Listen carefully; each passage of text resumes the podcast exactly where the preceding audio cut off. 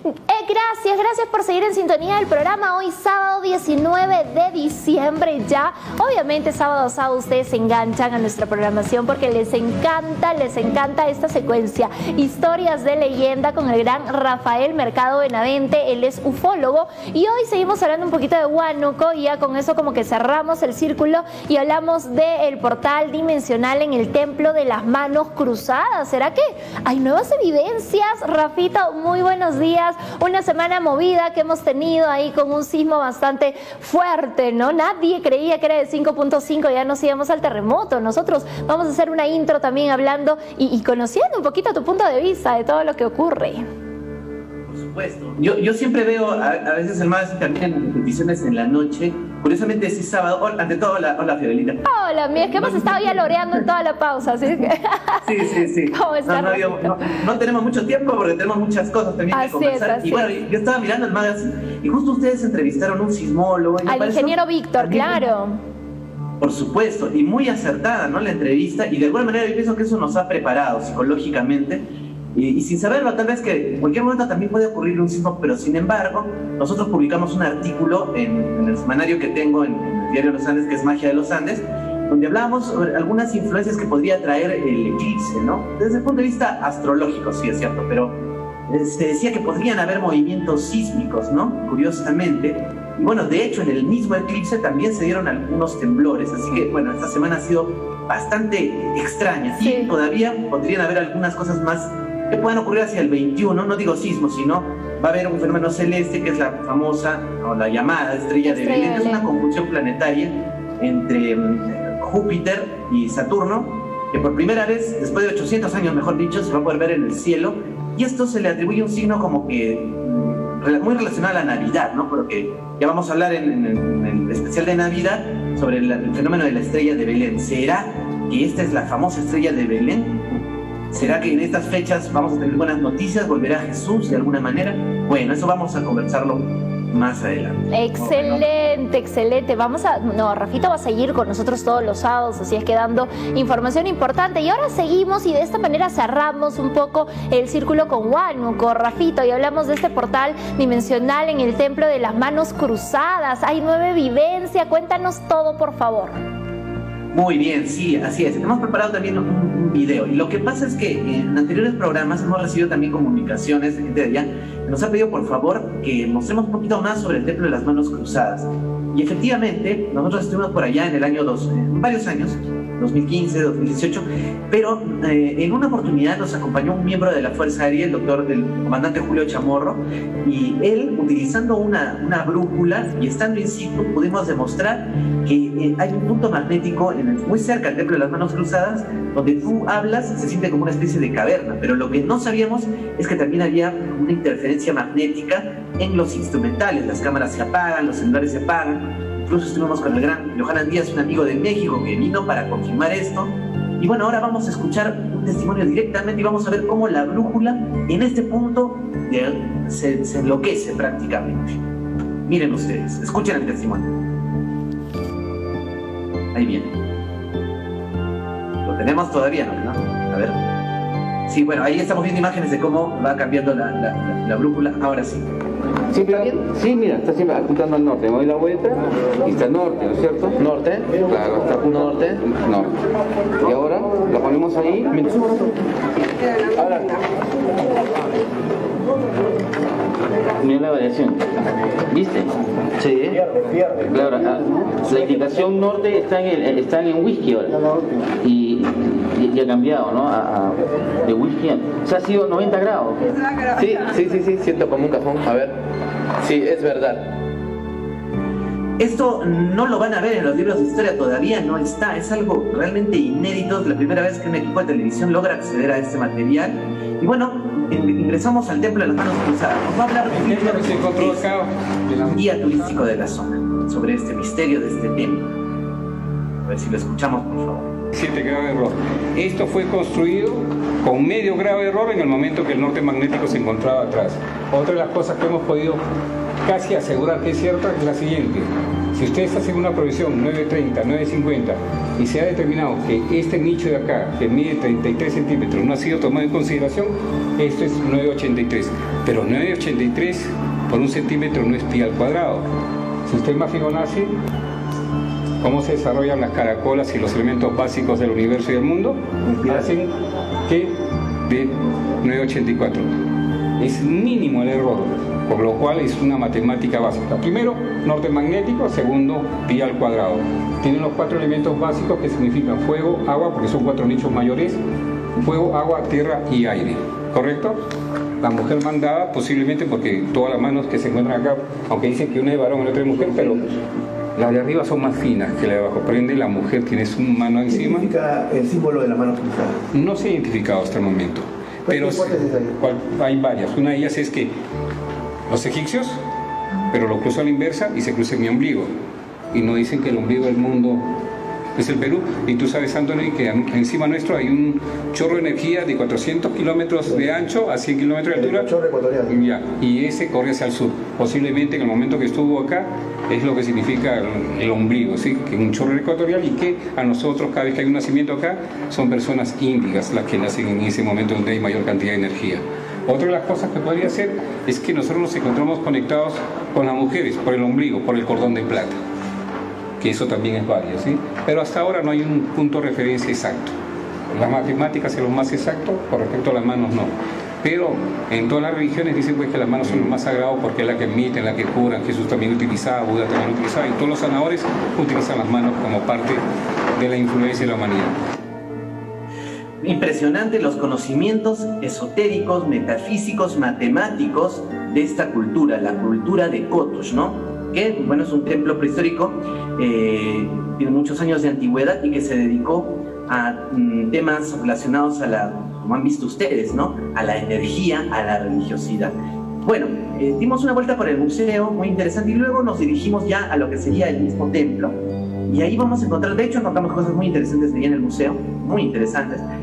Pero justo en este, en este periplo nos encontramos con algunas autoridades del mismo instituto o la- del mismo Ministerio de Cultura. Nos contaron unas cosas y impresionantes. justamente veo esa marca y después cuando le comento esa foto a una autoridad de San Francisco de Mosca, recién cuando le hago ver la foto me dice lo que pasa es que aquí hasta vacas se me han perdido estando a 5 metros, me descuido y ya no hay, me dice.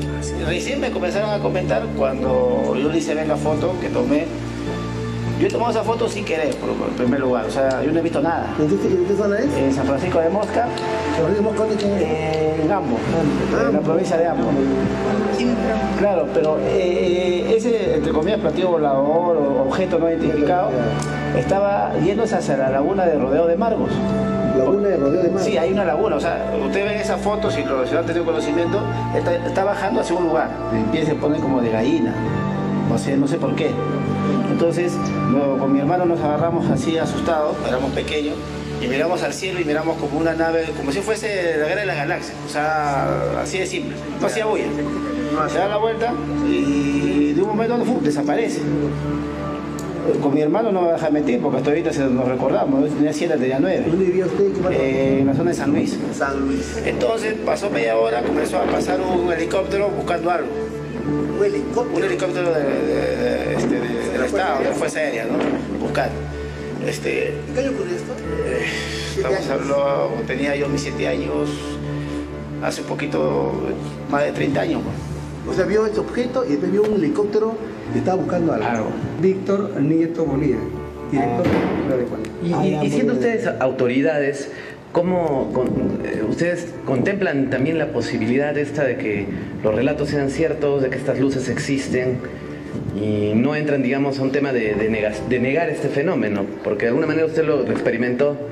¿Cómo, cómo pueden, eh, Lo cierto, qué podrían las decir? investigaciones de diversas tendencias está por desarrollar.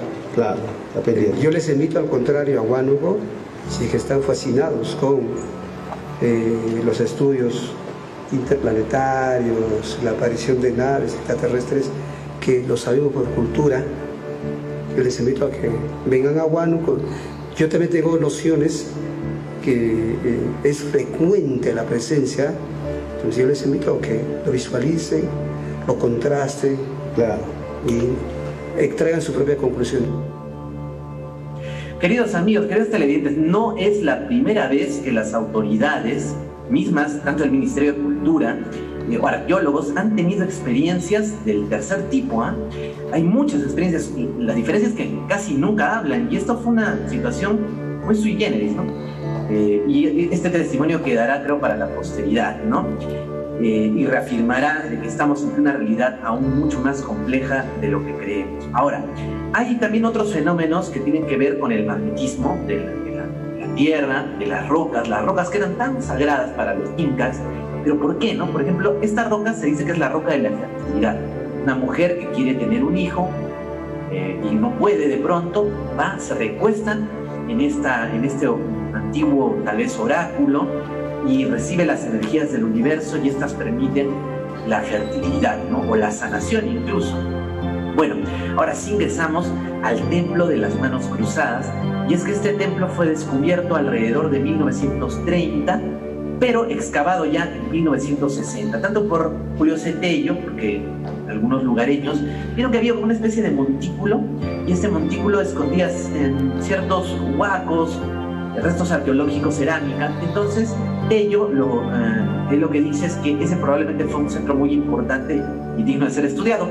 Y fue una misión japonesa de la Universidad de Tokio quien alrededor de los 60 empieza a hacer las excavaciones y da con este ornamento, con esta placa de cerámica tan extraña, que es las manos cruzadas de Kotosh. Hay mucha relación entre las manos, la energía y este templo, ¿no? Así que cuando uno va a este templo se recomienda eh, poner las, las, manos hacia adelante, tratar de abrirse mentalmente, psíquicamente hacia el universo y tratar de percibir la energía de, este, este centro magnético de poder. Que ustedes se fijan, hacia abajo hay como una especie de, cavidad subterránea. Y esto es uno de los, eh, eh, va a ser el templo más antiguo, se cree que es arcaico, más allá de los 2000 años, parece antes de Cristo, incluso más.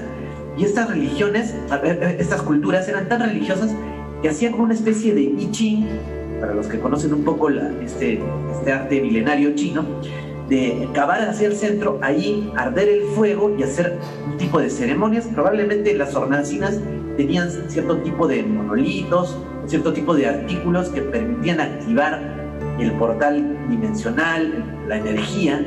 Incluso yo llevé, tenía un, radar en mi celular, un sensor medía el cambio electromagnético y se disparaba por momentos, ¿no? Cuando la gente de alguna manera se concentraba, ¿no? La única explicación es que ahí, pues hay una antena telefónica, ¿no? Pero no, ustedes ven, es un templo. Entonces, ¿por qué hay esa variación magnética? ¿Qué pasa, no? ¿Cómo confluye la energía del universo? Incluso genera la sanación. Y al respecto también, otro de los grandes enigmas es qué representaban las manos cruzadas, ¿no? Ahora hay muchas teorías, ¿no? La primera yo, yo, pienso que es una cuestión de perspectiva. ¿Qué pasa si eso lo giramos, lo volteamos? Pues nos trae rápidamente a la mente la pose de momificación que tenían los antiguos faraones, ¿no?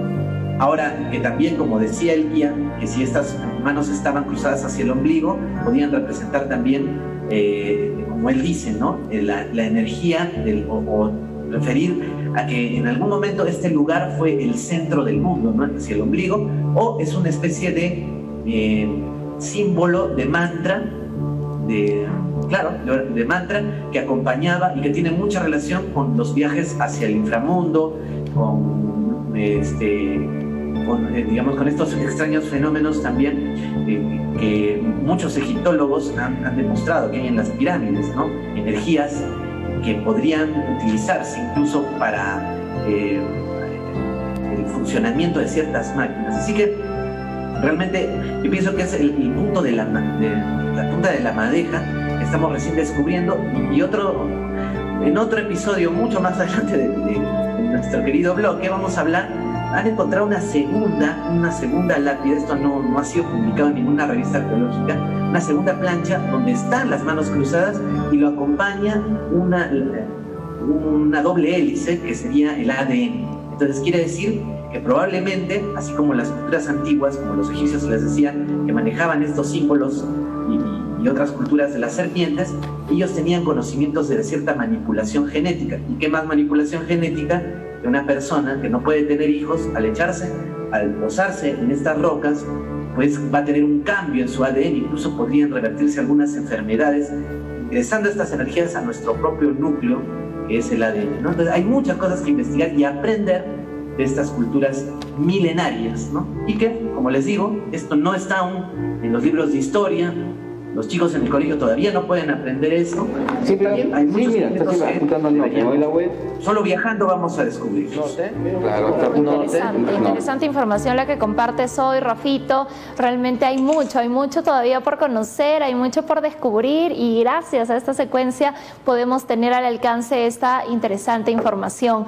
Cuéntanos qué se vienen en las próximas ediciones, porque ya con esto como que cerramos el círculo eh, con los temas que vas compartiendo sábado a sábado en esta secuencia.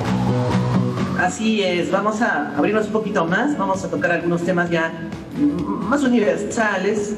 Vamos a dejar por un momento, por un momento el Perú, nos vamos a ir a, todo el mundo obviamente vamos a tocar algunos misterios que siempre nos trae la Navidad, ¿no? El origen del arbolito, la Navidad, cuándo nació Jesús, la estrella de Belén, Vendrán también las profecías, lo que son las profecías de fin de año, qué nos deparará en el futuro, o muchas ya se han cumplido tal vez este año precisamente, y qué va a pasar después.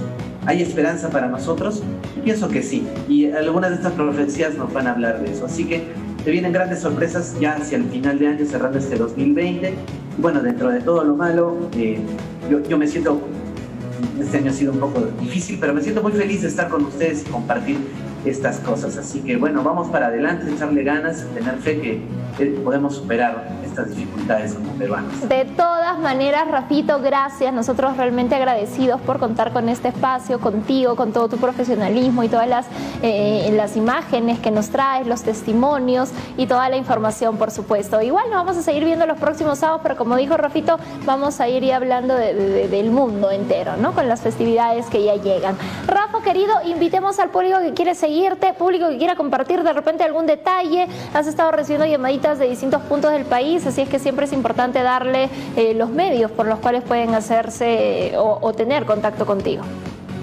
Sí, sí, sí, pueden escribirme al, número que ven en pantalla también para contarme alguna historia, al WhatsApp, ah, perdón, al, Facebook, a la fanpage, Matergia. en el YouTube también me encuentran eh, como Matergia o Rafael Mercado Benavente.